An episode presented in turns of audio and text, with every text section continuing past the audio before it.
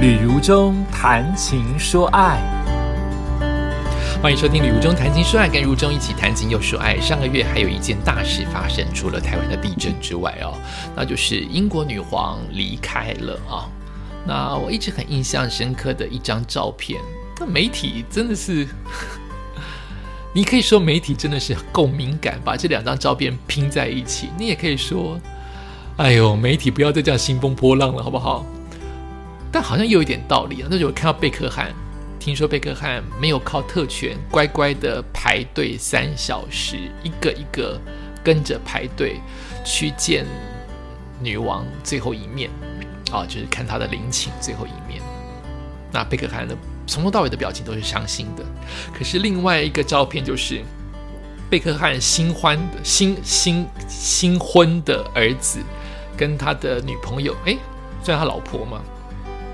没有没有，反正无所谓，就是看他的儿子拍出来晒恩爱的床照，就是爸爸爸爸的知名度跟爸爸的丰功伟业，他还是像平民一般乖乖的在排队去看他敬仰的呃这位名人这位伟人最后一面，但是他的下一辈可能正在过他自己快乐的生活，好像也没错，人就是。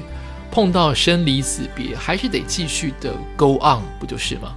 继续的 move on，继续的 keep walking，好像都是这样子嘛。好像说说错也没有错，好，但是就会觉得更显出贝克汉的难得。好像现在我们的现代一辈人，好像都会有这样子的状况，就是也许上一代，或是只是隔个五年的世代，都跟我们预期的。一些行为跟跟态度跟想法，也许都大不同了。我们不能只用一种角度来看世界，因为每一个世代的想法真的有可能是南辕北辙。今天我就想来分享一下这一篇来自于 Line，但是是 TVBS 所整理出来的。呃，没护照开过卡车？问号。英女王伊丽莎白二世的八个冷知识，也就是你可能猜不到，英国女王有这八件事件。我们可能也许不知道她经历过的人生，也许可能总是看到的华服，总是看到的皇室都是冠冕堂皇。我们不晓得她可能也会发生一些意想不到或是非常平民的冷知识，那就来听听看喽。英国女王伊丽莎白二世经传逝世，享其寿九十六岁。白金汉宫也因此发布声明证实，长期以来女王深受人民的爱戴。而这位英国史上在位最久的君主啊，其实有很多不为人知的故事。History 网站就整理了八个关于女王的冷知识，一起来听听看喽。第一个冷知识，她没有护照和驾照。英国女王是历史上旅行次数最多的国家元首，她在位期间访问过一百一十六个国家，但她其实没有护照，因为所有的英国护照都是以女王的名义来签发，所以她不需要护照。此外，尽管女王过去常驾着越野车在庄园兜风，但她其实没有驾照。第二个，她有两个生日。英国女王的生日是一九二六年四月二十一号，但按照传统，六月的其中的一个星期六是她的官方寿辰，好奇特哈！一七四八年出生在十一月的乔治二世国王想要大肆庆祝，但是英国秋冬天候不佳，他决定将官方寿辰定在天气相对稳定的五六月，并结合每年的皇家军队阅兵仪式来进行庆祝。因此，英国女王拥有两个生日，她会在真正的生日。也跟家人度过私人的时光，而在官方的寿辰，应该就是大家大肆庆祝的时间啊。最后一句话是我加的。第三，她在二次大战时开过卡车。十八岁的女王还在登基前的公主的时候，在第二次世界大战期间，她加入过女子辅助服务团，被称为第二副官伊丽莎白温莎。他当时穿着工作服，在伦敦接受机械师和军用卡车司机的培训。女王是王室中唯一进入武装部队的女性成员。第四个，她用配给券来购买婚纱材料。女王和菲利普亲王的婚礼在战后恢复时期啊，现在又在地震，录音的时间正在地震。好，让我继续念。女王和菲利普亲王的婚礼在战后恢复时期举办。由于当时实施紧缩政策，对于布料等生活用品采取配给的制度，因此女王只能靠配给券来购买部分的婚纱材料。她穿着时装设计师哈特内尔设计的象牙色缎面的礼服，上面镶嵌着一万颗的白色珍珠。但是她的衣服是靠补给券、配给券来购买的。第五点，女王没有冠夫姓哦。女王的父亲乔治六世的家系其实源自于德国的韦廷家族，因此他拥有德国姓氏，叫做萨克森科堡戈德。但是在于第一次世界大战之后，反德情绪的影响，英国王室将姓氏改为英国传统的姓氏，叫温莎。女王的丈夫菲利普亲王也在订婚期间放弃父亲的日耳曼姓氏，采用外祖父的姓氏，叫做蒙巴顿。为了避免让温莎王朝成为蒙巴顿王朝，女王的母亲和当时的首相丘吉尔极力的阻止女王成为蒙巴顿家族的一员。因此，女王婚后并未从夫姓。但是，菲利普亲王似乎为此感到不满。为了安抚这个亲王呢，女王后来宣布后代的姓氏将使用蒙巴顿温莎。第六点，她在一九七六年发过 email 啊。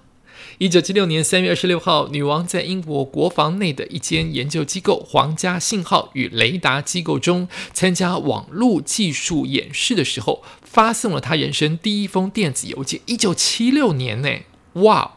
该邮件是透过现代互联网的前身来做传输。女王被视为首位使用电子邮件的国家元首。一九七六年就有 email 吗？当时是个高科技吧？好，第七点，他在纽西兰遭到暗杀未遂。一九八一年，女王造访纽西兰南岛的时候，一名十七岁的青少年路易斯使用点二二口径的手枪，企图暗杀女王。由于当时环境嘈杂，没人察觉听到枪声。幸好子弹没有击中女王。后来，这名少年犯下其他的武装抢案之后被捕后，才供出这件事情。也就是说，他当时没有人听到枪声，也没有人知道他正在被暗杀，也没有人知道那个人是十七岁的孩子路易斯。而是路易斯有一天自己被抓到其他的案件的时候，他说：“我曾经暗杀过女王。”也太毛了吧！第八点，曾经有陌生男子闯入女王的房间，怎么可能？层层这个这个这个这个这个皇宫应该是层层的保护，怎么闯得进去？一九八二年七月九号，一名叫做费根的三十一岁男子爬上白金汉宫的排水管，大摇大摆走进女王的房间，可见任何滴水不漏都可能有百密一疏。哈。女王醒来后，发现有一名陌生男子趴在她的床边，也太可怕了。她的手在宫殿走廊游荡的时候遭到割伤，流着鲜血。女王一定毛起来吓昏了吧？有一个人在你的床边看着你，手上还有着血，太恐怖的恐怖片了。一开始，女王联络不到维安人员，与费根交谈至少十分钟，听他聊个人问题。后来，维安人员才进来逮住男子。而费根在几周前其实就曾潜入王室，拿走查尔斯王子的一瓶葡萄酒，也就是他两次进入到宫中，没有人发现。那些维安人员应该都会被撤职吧？太毛了！他不仅来过一次，他来过两次，大摇大摆，驾轻就熟。我第一次摸走了一瓶葡萄酒，我就就感觉嗯不够。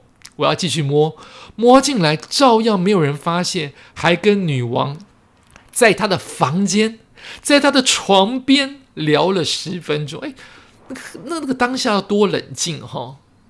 或者是当下你到底怎么样去告诉维安人员说我有急难？到底维安人员该不该跑进来？到底我该不该告诉维安人员？因为这个人手上流着血，正在我的床边跟我讲话，他会用下一步是怎么样的伤害我？我真的猜不出来，女王啊，女王真的是经过别人没有经过的人生。但后来我们看到一连串的葬礼啊，那个花束，那个花团锦簇，人们对他的思念，那个王室一波又一波对他的守灵，对他的想念。女人，女王应该是做人做人非常非常成功的，留给她的百姓跟整个世界无尽的思念啊！各国的元首跟代表人都去向他鞠躬，跟表达谢意跟思念。他活了九十六岁。嗯，这是女王的八个冷知识。哪一个让你最最最让你惊讶的？我现在头又开始晕了，因为刚才余震继续，我又开始晃来晃去了。赶快先结束今天这一集，也谢谢你收听今天的《旅游中谈情说爱》，我们下次再见。